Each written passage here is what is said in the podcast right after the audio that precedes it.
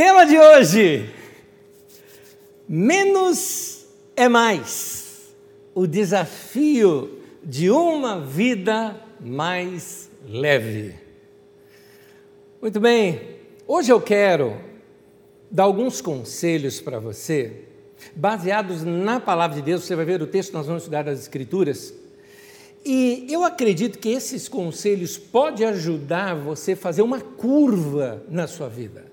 Quando me refiro a uma curva, é quando a gente percebe que não estamos indo numa direção certa, a gente não está legal a vida como está, mas dá para fazer uma curva e a gente acertar o ponto, para você ter aquela sensação de estou vivendo, estou é, experimentando dentro das minhas possibilidades o melhor tempo que eu posso ter da minha vida diante das possibilidades que estão agora é, diante de mim acontecendo. Então, ouça tudo que eu vou te passar, porque isso tudo é uma ferramenta que pode ajudar você a deixar a sua vida mais leve e melhor. Por isso aqui o desafio de uma vida mais leve. A ideia de o um desafio de uma vida mais leve é porque eu vou te dar os conselhos, vou te mostrar a base aqui nas Escrituras, vou fundamentar a sua vida aqui com uma palavra, mas é você quem tem que praticar. Se você não praticar, nada disso acontece. Mas se você praticar, é, e é um desafio porque vai exigir de você disciplina, eu tenho certeza a vida pode mudar e ficar muito gostosa. E se já está boa, tem jeito de ficar melhor. Se está ruim, tem jeito de consertar. É isso. Lucas capítulo 12, de 13 a 21, nós vamos estudar uma história que Jesus conta, emendada numa parábola, e diz assim: eu estou lendo pela nova versão internacional NVI. Alguém na multidão lhe disse: Mestre, diz o meu irmão que divida comigo a herança. Uh, respondeu Jesus: Homem, quem me designou juiz ou árbitro entre vocês? Então, voltando para a multidão, né, lhes disse: Cuidado Fiquem de sobreaviso contra todo tipo de ganância.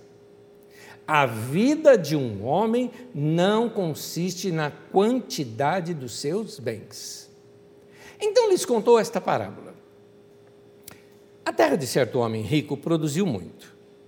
Ele pensou consigo mesmo: o que, é que eu vou fazer? Não tenho onde armazenar a minha colheita. Então disse: já sei o que eu vou fazer. Vou derrubar os meus celeiros e construir outros maiores e ali guardarei toda a minha safra e todos os meus bens. Direi a mim mesmo: você tem grande quantidade de bens, armazenado por muitos anos, descanse, coma, beba, alegre-se. Contudo, Deus lhe disse: insensato, louco, esta mesma noite a sua vida lhe será exigida. Então, quem ficará com o que você preparou?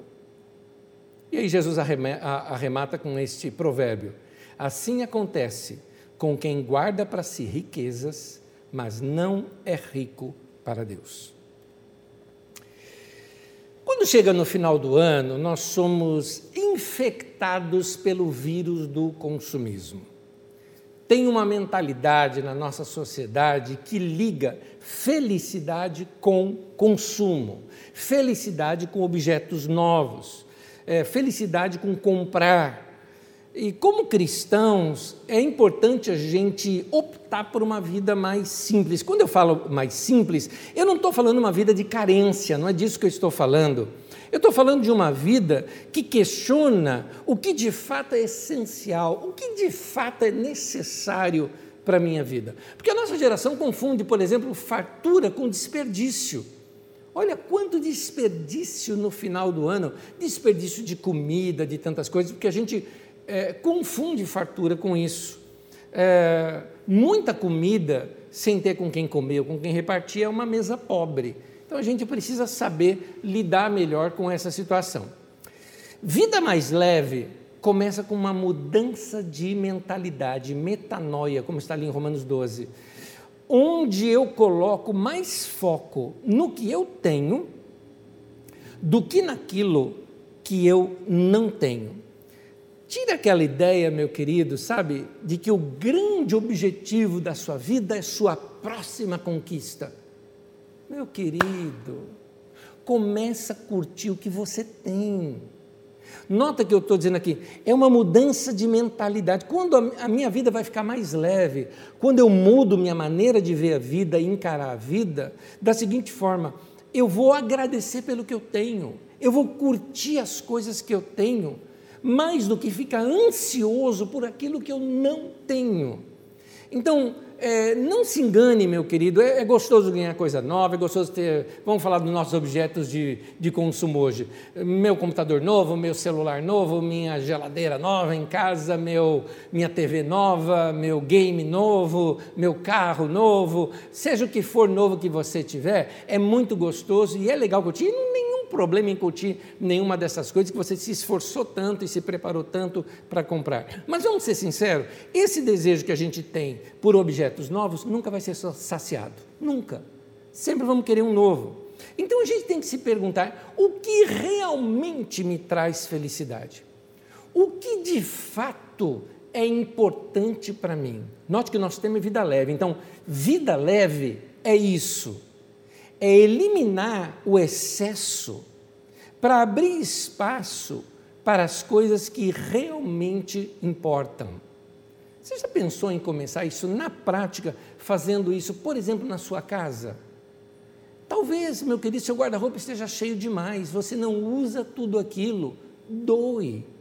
Um, um, uma vida mais leve deve começar com, com a gente parando de ser acumulador Será que não tem móvel demais na sua casa? Será que você não tem coisas demais guardadas que você não usa? Será que você não tem livros para doar porque tem mais valor o livro na mão de uma pessoa do que na sua estante? Será que você não tem jogos para doar? Será que você não tem roupa para doar? Será que você não tem algumas coisas que você possa deixar sua casa mais leve? Aliás, quanto menos coisas você tem, menos coisas para arrumar. Portanto, a casa fica mais ajeitada, mais arrumada, mais gostosa e mais limpa. A mesma coisa acontece com a vida da gente. Por exemplo, uma das áreas que a gente se desorganiza muito ao longo do ano é a questão financeira. Olha só, esse ano, de uma certa forma, é um ano ruim um ano ruim de produção e tudo mais, uma ou outra pessoa aí que está se dando bem nesse ano, a maioria não. O ano está ruim e tem gente que já vai começar o ano que vem endividado. Porque apesar de ruim, ele, sei lá, carência, alguma coisa, foi lá e se endividou agora no final de ano, fazendo uma prestação que nem sabe se vai estar empregado para pagar tudo aquilo. Para você ter uma ideia, eu vou te falar de índice de inadimplência antes da Covid, antes da pandemia, estou falando de janeiro de 2020, o índice de inadimplência estava em 39,2%, ou seja, 40% da população do Brasil estava inadimplente. Na região norte do país, 47,3%, quase que 50%, quase que metade da população endividada. Então, querido, tem alguns conselhos que a gente costuma dar aqui na área financeira que, assim, ou, ou você pratica ou você vai ter uma vida pesada. E, assim, eu não posso te ensinar uma coisa que eu não pratico, eu estou te falando das coisas que a gente pratica, a gente procura ao máximo eliminar dívidas, eliminar continhas, guardar de pouquinho em pouquinho, e com o tempo a gente vai crescendo com aquilo. Não é errado crescer, não é errado você ter bens, não é errado você prosperar na vida, não é errado nada disso, mas não se apega a isso, não se endivide para isso. Eu não estou dizendo que você não possa fazer prestação, por favor, porque para comprar uma casa própria é impossível você comprar à vista, você precisa fazer prestação. Mas é importante você, quando eu falo se endividar, é rolar dívida, é não conseguir pagar, é se desorganizar para chegar naquele ponto. Por isso, olha meu conselho aqui, que é só uma repetição de conselhos já dados aqui. Gaste menos do que você ganha. Pense bem antes de tomar as decisões de compra. Existem dívidas que são desnecessárias. Isso é importante você saber. Tem dívida na vida da gente que a gente não precisava ter. É só você se resguardar. Meu querido, se cuida. Tem um outro lado que talvez você nunca pensou. É um, é lado é interessante, eu chamo isso de paz. Por que paz, Anésio?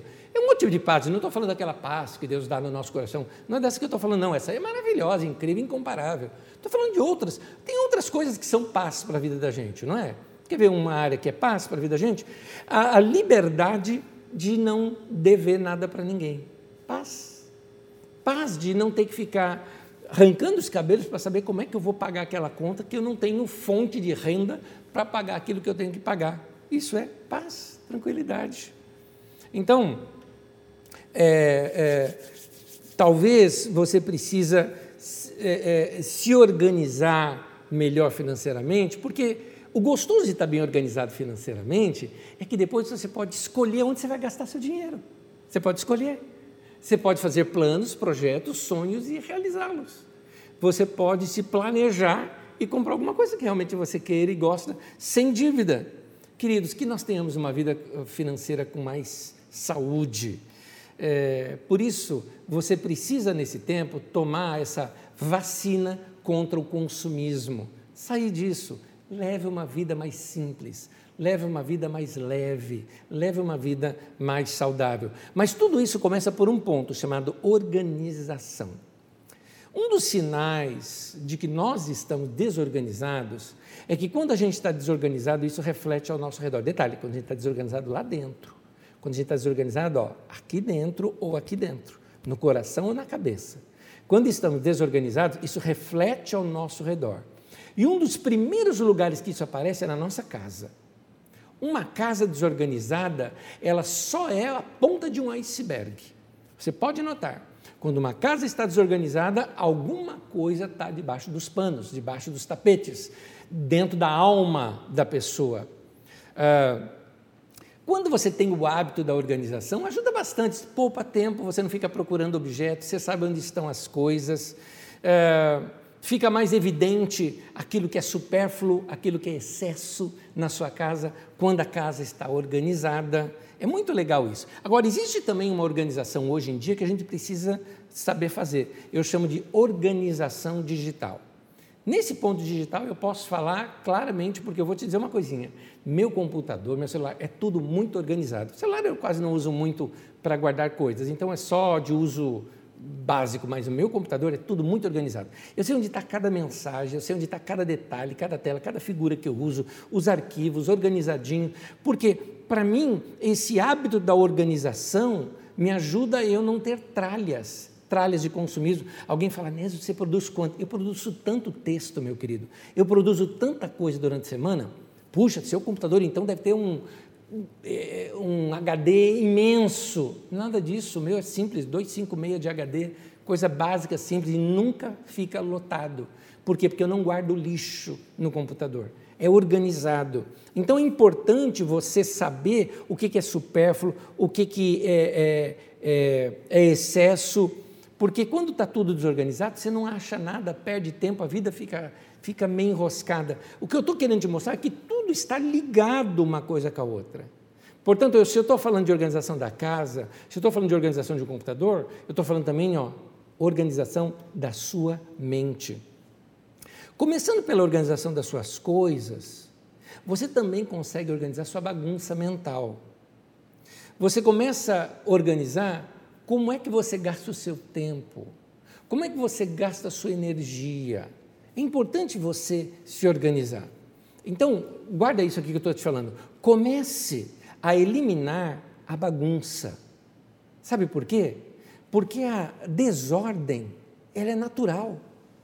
Normalmente a gente desorganiza mesmo, é normal a gente se desorganizar.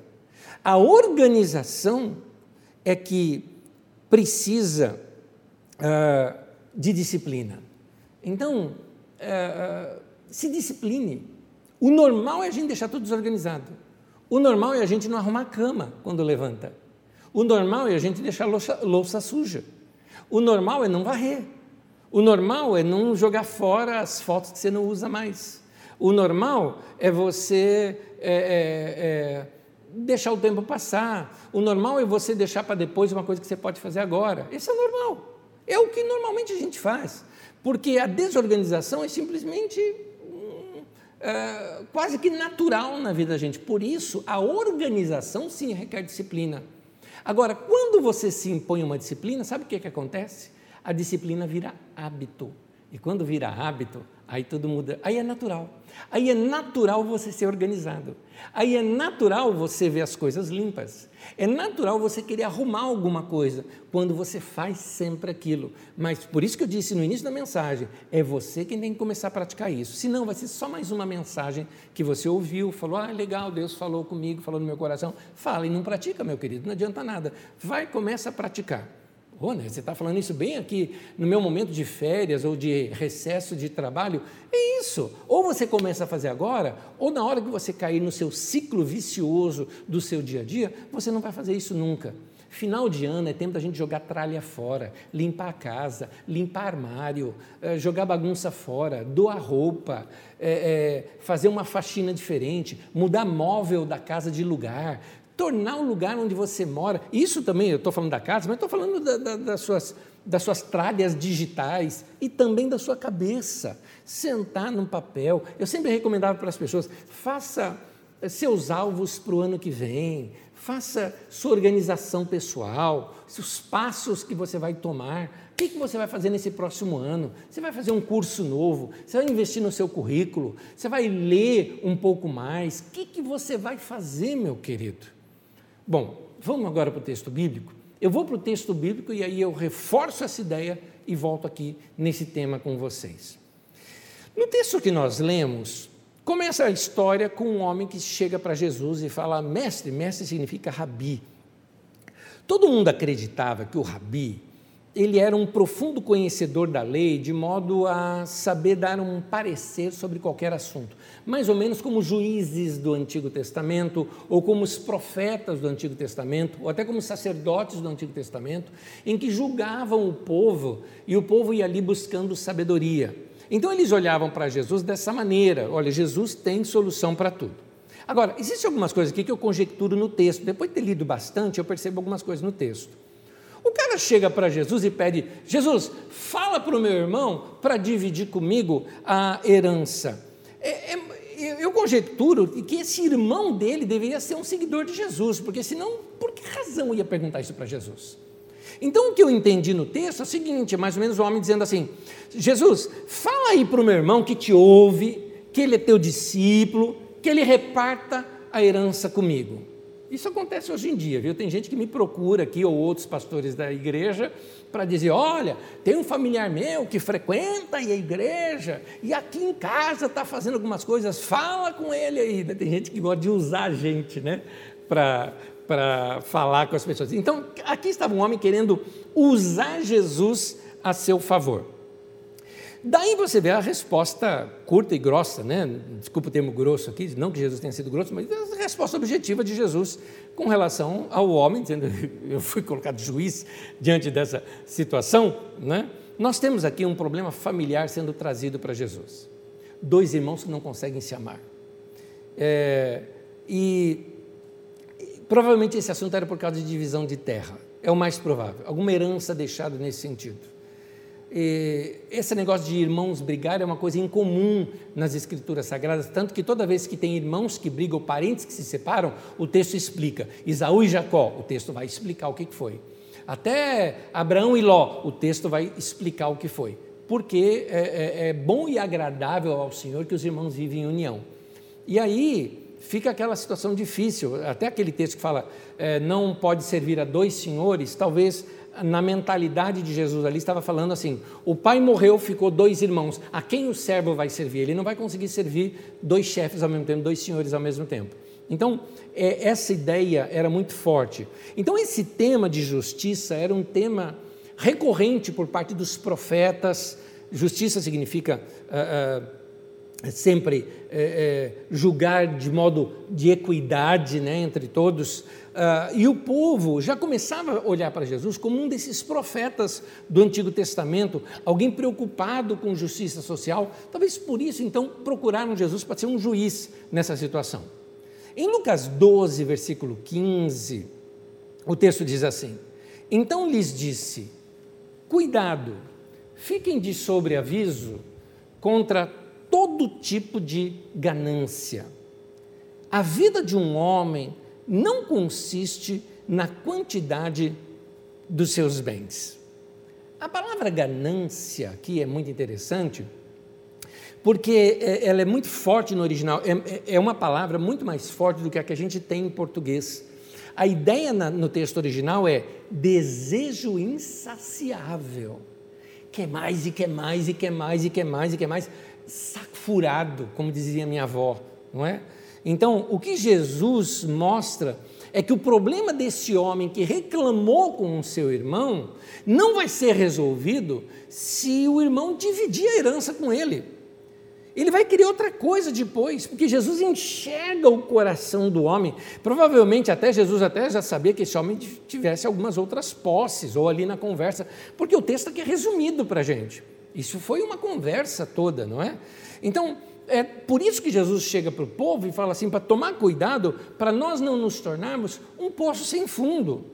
Cuidado com a ganância, cuidado com esse desejo de sempre querer mais. Você vai se desorganizar com tudo isso, vai cair em dívidas, vai enroscar sua vida, sua vida vai ficar pesada. Você está entendendo o tema da mensagem? Quando eu falo que é o desafio de uma vida mais leve é menos é mais. Ter menos é, é melhor. Menos é mais. O desafio de uma vida mais leve. Então, cuide-se da ganância, desse desejo insaciável de sempre querer mais. Jesus, então, para ilustrar isso, ele emenda numa parábola. Lucas 12, no versículo 16, diz assim: Então lhes contou esta parábola.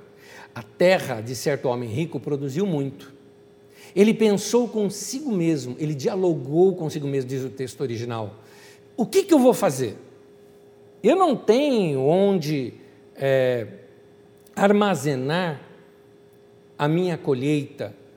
É, queridos, tem um detalhezinho aqui no texto que assim para nós passa despercebido. Essa ideia do homem conversou consigo mesmo. Sabe por quê? Porque isso é uma coisa incomum. Não está dizendo assim que o homem simplesmente ah, pensando ou falando alto. Não é esse o texto, não é essa ideia. Ah, o povo oriental, ali o médio oriental principalmente, eles têm uma vida comunitária, uma vida gregária, não é? É uma vida em que eles compartilham tudo. Você vê isso nas parábolas, por exemplo, você vê na parábola, ah, ah, vamos pegar Lucas 15, por exemplo, ali conta três parábolas. Conta a parábola, por exemplo, da ovelha perdida. Quando o cara volta com a ovelha perdida, o que, que faz? Reúne os amigos e conta a sua aventura. Tem a parábola da mulher, da moeda perdida. Quando ela encontra aquele bem que era um bem emocional para ela, ela reúne as amigas e conta a sua aventura. Aí tem também o filho perdido, e aí aquele pai, quando volta o filho perdido, que é o filho pródigo, é, é, ele reúne a, a, a comunidade toda, o vilarejo todo, e faz uma festa com todos. Enfim, tinha com quem, com, ah, com quem partilhar, com quem compartilhar. Este homem não tinha ninguém. Ele não tinha com quem dialogar e, é, e porque ele não tinha ninguém com, com quem dialogar, não tinha com quem discutir, ele falava consigo mesmo. Ele não confiava em ninguém, não tinha amigos, não tinha com quem trocar ideia. Em outras palavras, seu único auditório era sua própria alma, então por isso ele falava consigo mesmo. Aqui a gente começa a entender melhor o quadro que Jesus está pintando.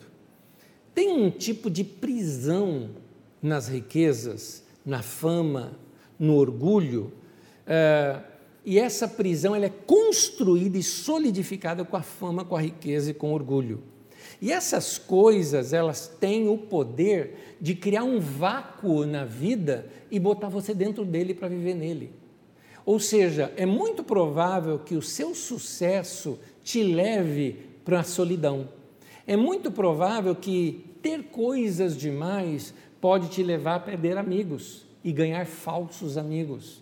Essa solidão, esse vácuo da vida é muito ruim. E Jesus está contando aqui um homem que ganhou, ganhou, ganhou, ganhou, ganhou e não tem com quem gastar, não tem com quem se divertir, não tem razão de ser ele ter tudo aquilo.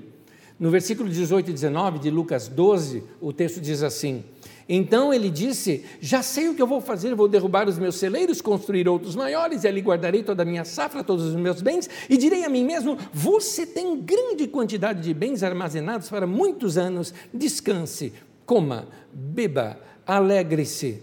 Note, o homem alcançou o topo do sucesso Ele adoraria contar isso para alguém, mas não tinha ninguém para contar. Não tinha ninguém para contar. Como eu, eu digo, disse aqui agora há pouco, né? O, normalmente o morador do Oriente Médio é alguém que tem muitos amigos, que vive em comunidade, tem sempre gente ao seu redor. Mas e esse homem? O auditório dele era só a alma dele. Ele não tinha com quem falar. Ele tinha uma. Ele vivia num vácuo que ele mesmo criou. Um vácuo existencial. Uma solidão de vida que foi criada por ele mesmo. Então, o que ele acha? Ele acha que tudo que a alma dele precisa são bens materiais e por isso ele está proporcionando aqueles bens materiais para a sua alma. Lucas 12, 20 continua dizendo assim: Contudo, Deus lhe disse, insensato, louco, essa mesma noite a sua vida, vai, a sua vida lhe será exigida, você vai morrer. Então, quem ficará com o que você preparou? É o caso daquela pessoa que abandona a família em prol do trabalho. E ele só trabalha, só trabalha, só trabalha, só trabalha, morre. O que, que vai adiantar se morrer? Então, vai ficar para quem tudo aquilo? Não passeou, nem nada, não é? Vai vir outra pessoa, na verdade, vai casar com a sua mulher e passear com o dinheiro que você guardou. Então, Deus está mostrando é, a tolice desse homem ele não construiu o principal da sua vida, que eram os relacionamentos. Deus mostra que a vida dele era pobre, mesmo com toda a riqueza que ele tinha. Era um pobre com dinheiro. Ele está só, ele está sem amigos. E interessante que Deus nem acusa dele não ter ajudado os necessitados. É, é como Deus diz assim para ele: Cara, olha o que, que você fez para você mesmo. Foi você que criou esse buraco que você está nele. Foi você que criou esse vácuo na sua vida. Talvez eu poderia até tirar essa questão aqui de dinheiro e colocar outra. Foi você que brigou com todo mundo. Você que brigou com a família. Você que discutiu em rede social. Você que quis aí tomar partido de time, ou de política, ou de religião, e foi perdendo amigo, perdendo amigo. Você que ficou chato. Você criou um vácuo e agora está reclamando que está sozinho. Foi você que fez isso. Você planejou sozinho, você, no caso desse homem, planejou sozinho, construiu sozinho, divertiu-se sozinho e agora morre sozinho. Era o caso desse homem. Interessante que a parábola termina aqui. Jesus deixa sem resposta, porque é daquelas parábolas que Jesus conta para nos chocar, para que a gente pare para pensar aonde eu estou semelhante a essa parábola. Aonde essa parábola tem sido aqui um espelho para a minha alma, para eu checar aqui o meu coração. É por isso que eu falo, esse tempo de Natal e Ano Novo é um tempo da gente refletir sobre a vida, da gente parar tudo. Tem um tempo de reflexão. Por isso que eu estou aconselhando para você, vai fazer limpeza, vai fazer, vai, vai, vai jogar fora coisas que, que não usa mais. Porque enquanto a gente está ali trabalhando, limpando, a nossa cabeça também está se limpando naquele momento, se organizando, colocando coisas em ordem na vida da gente. Vai fazer uma limpeza digital também. Você guarda tanta foto que você nunca usa, foto mal tirada, você nunca mais vai ver. Você assim, só junta tralha. Tenha uma vida mais leve. Menos é mais. É esse o tema.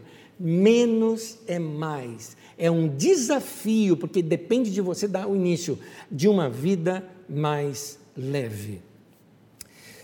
Jesus conta um provérbio no final, Lucas 12, 21, diz assim: Assim acontece com quem guarda para si riqueza, mas não é rico para com Deus.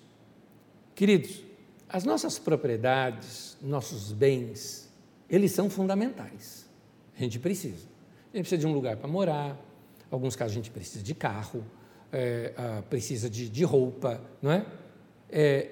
Agora, eles são fundamentais, eles não são essenciais. Fundamentais é como se fosse uma escada. Eu compro uma escada para usá-la, eu uso a escada para ir a algum lugar. Eu não pego uma escada, ponho lá e subo em cima dela e fico, comprei essa escada, agora eu vou usar e fico em pé em cima da minha escada dentro de casa. Não, não é isso que eu estou falando.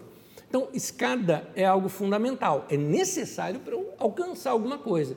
Uma vez que eu alcancei aquilo, ela é reserva, ela só serve para aquilo.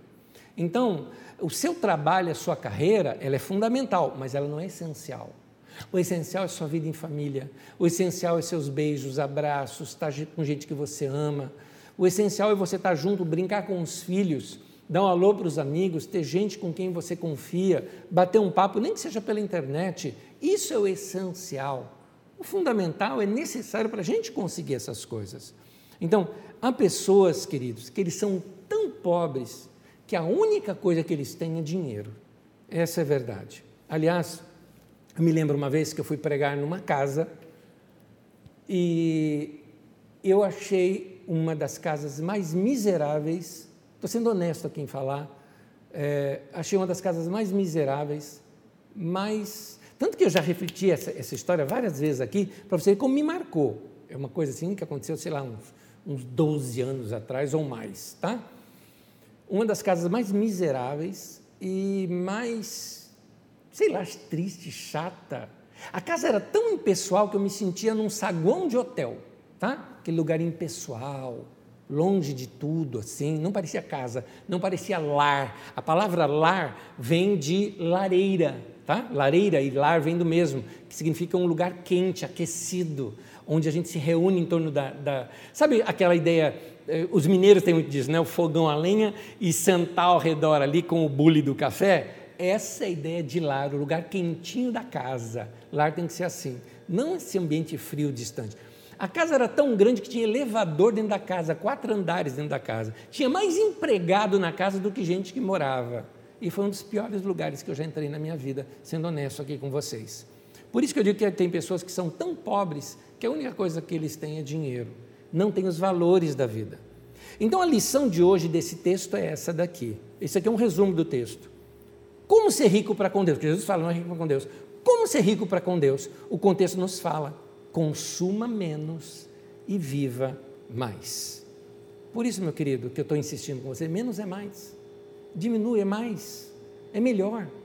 Menos coisas é melhor. Lembra quando eu lembra uma frase que eu uso bastante, que parece frase da minha vida, assim, né? Pouca coisa bem feita é melhor do que muita coisa mal feita. É isso. Uma outra que eu uso também, as melhores coisas da vida não são coisas. Menos é mais, meu querido. Então, é verdade que um mínimo é necessário e é importante para a gente ter qualidade de vida. Não sou contra a gente ter conforto. Conforto é importante, não sou contra nada disso. Mas ter mais não significa que a vida é melhor. É isso que eu estou falando para você. Lucas 12, versículo 15. A vida de um homem não consiste na quantidade dos seus bens. A vida de um homem não consiste na quantidade dos seus bens. É importante você saber aqui, a palavra vida aqui, tem algumas palavras gregas para a palavra vida. Uma é, você já conhece que é bios, que é vida física, não é? Mas aqui não está a palavra bios. Sabe a palavra daqui? Aqui está a palavra zoé. Zoé significa vida, mas é no sentido daquilo que a gente usa de vida como às vezes eu prefiro traduzir Zoé como felicidade, vida que acontece. Porque existe a vida morta, né? Que tem gente que vive morrendo, né? Então, é, é, eu me refiro à vida de qualidade, felicidade, vida boa Traduzindo então esse texto, seria a vida gostosa, a vida boa de uma pessoa, a felicidade de uma pessoa. Essas coisas não dependem dos bens que ela tem. Não depende. Depende de você saber olhar o que você já tem. Lembra que lá atrás eu falei isso?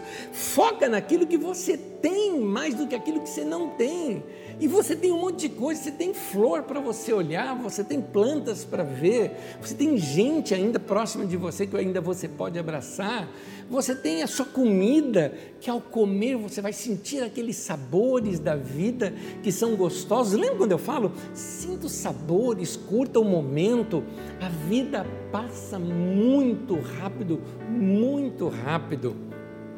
Uh, eu nós nos reunimos ali em família para assistir um desenho. Eu, isso não está no meu esboço, porque assisti ontem isso aqui, depois já de ter preparado a mensagem. Já tinha preparado a mensagem, estava pronta quando assistimos, assim, num momento de lazer e diversão muito lindinho, chamado Soul. É um desenho novo da Pixar. É S-O-U-L, Alma, né? não olhe para o lado de religião, tá? No lado de religião você vai ver um monte de coisa lá, fala, nossa, né, isso daqui não está na Bíblia. Meu irmão, não estou falando, não é religião. O que ensina ali é valorizar a vida, valorizar a gente que ama a música, gente que ama a árvore, gente que ama os sabores da vida, gente que ama a amizade, gente que gosta do sorriso, que curte o dia a dia, que sente até o vento e curte o vento. Isto é Zoé, isto é vida. A vida gostosa de uma pessoa não depende da sua quantidade de bens. Talvez a quantidade de bens te dê um peso para a vida que te tire daquilo que você tem que trabalhar para pagar aquilo. Você tem muitas coisas para gerenciar. Meu irmão, tua mochila está muito pesada, sua casa está muito cheia de tralha, seu guarda-roupa está cheio demais. Tudo que é demais é demais. Esvazia. Tenha uma vida mais simples. Tenha um pouco de minimalismo na sua vida, sabe? Mais leve, mais simples, mais gostosa e, e, curta as coisas que você gosta. Gosta de uma flor? Põe flor. Não é, não, é, não é ruim ter muita coisa do que você gosta, mas tem muitas pessoas que elas têm muita coisa de que nem gosta. Então, aprenda a descartar coisas. Aprenda a deixar a vida mais leve. Só para terminar, olha só. Tem uma coisa que eu precisei aprender na minha vida. Uma vez uma pessoa me fez uma análise era um norte-americano, nós estávamos, ambos éramos palestrantes numa, numa conferência de pastores e uh, no intervalo de almoço nós saímos para conversar e ele era um, um cara, além de, de, de, psicólogo, além de tantas coisas que ele era, um cara fantástico. Né? Naquele tempo a gente não usava o nome coaching, mas ele era algo assim mais ou menos, isso lá pelos meados dos anos 2000. E este, ou antes disso, tá? é, este, este irmão saindo comigo, ele analisou a minha vida, conversou comigo, fez muitas perguntas e depois de eu falar muito, ele falou: Anésio, tem uma coisa que você precisa mudar. Eu falei: Uau! Ele falou: Uma, uma. Você precisa aprender a dizer não. Gente, eu confesso, eu não sabia. Minha vida estava pesada, minha agenda estava cheia demais, tudo era muito difícil na minha vida, porque eu não sabia esvaziar, eu não sabia dizer não. Então guarde esse conselho que eu quero te deixar. Desenvolva a habilidade de saber dizer não. Eu concluo dizendo: sua vida ficará mais leve. É interessante, meu querido, que a gente já diz não para um monte de coisa.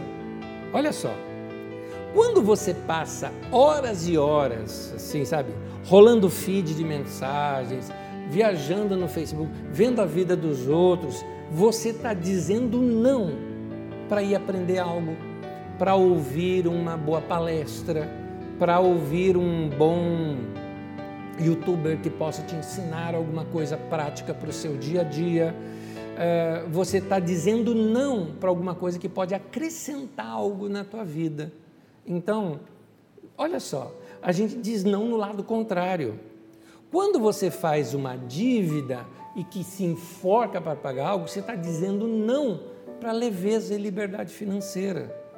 Inclusive, quando você está dizendo sim só para agradar alguém, você está dizendo não para você mesmo, fazendo com que aquele dia que você ia fazer outra coisa naquele dia, pronto, lá vem coisa chata e coisa ruim para fazer. Então, Vamos saber organizar melhor a nossa vida? Vamos tornar a nossa vida mais leve?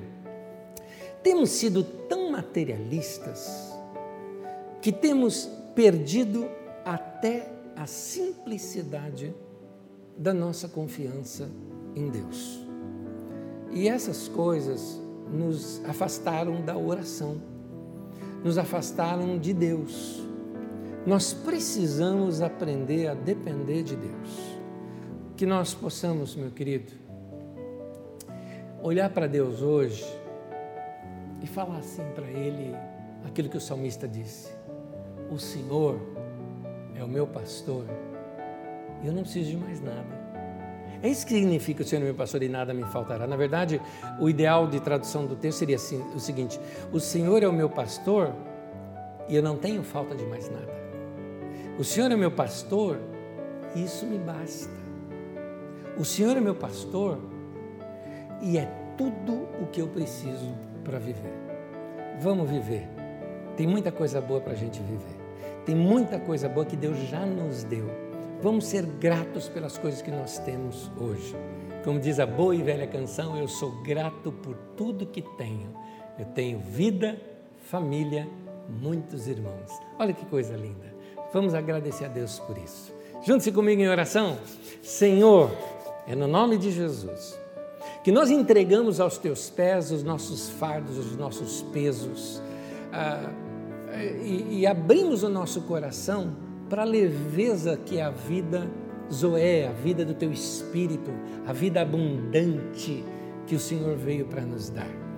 Nós não queremos organizar a nossa vida de acordo com os nossos, nossos nossas ideias. Nós queremos governar nossa vida de acordo com as tuas, Senhor. Então nos ajude, nos inspire Fala comigo e com os meus irmãos ao longo dessa semana, para que a gente possa usar essa semana como uma semana de renovação.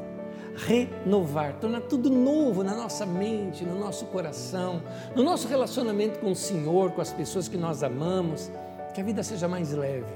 Senhor Deus, que a tua boa mão esteja sobre nós e dirija a nossa vida. Queremos estar debaixo do teu caminho, da tua graça do teu, da tua orientação, nós recebemos a tua palavra que o Senhor nos deu hoje aqui e vamos praticá-la. Então, nos inspire pelo teu Espírito Santo. Em nome de Jesus. Amém e amém. Meu irmão e minha irmã querida, bom trabalho para você. Vamos lá? Limpar armário, limpar casa, esvaziar a mochila, não é? Tá de mal com alguém, liga, pede perdão, resolve torne a sua vida mais leve. E para com esse consumismo todo. Você não precisa de mais nada novo. Use o que você tem. Não sou contra você comprar coisas novas, por favor. Não estou querendo meter o bico na tua vida. Mas eu quero te recomendar. Cuide da sua vida, torne a sua vida mais leve. Eu tenho certeza que é essa vida que Deus é, gostaria que nós tivéssemos. Que Deus te abençoe, boa semana para você, bom final de ano, bom início de ano novo. Vamos estar juntos no domingo que vem, novamente, às 10 da manhã aqui, trazendo uma palavra para o próximo ano aqui para nós. Nesse final é isso, é hora da gente limpar a casa de tudo que a gente acumulou ao longo deste ano agora. Que Deus te abençoe, paz, graça, bênção na tua vida. Bom final de ano, um prazer ter passado esse ano com você, mesmo com todas as dificuldades, mesmo com todas essas, essas restrições que nós passamos, mas eu quero te dizer que é de muito coração que nós estamos aqui servindo vocês, tá? A família Carisma tem esse prazer de servir vocês. Que Deus abençoe, em nome de Jesus.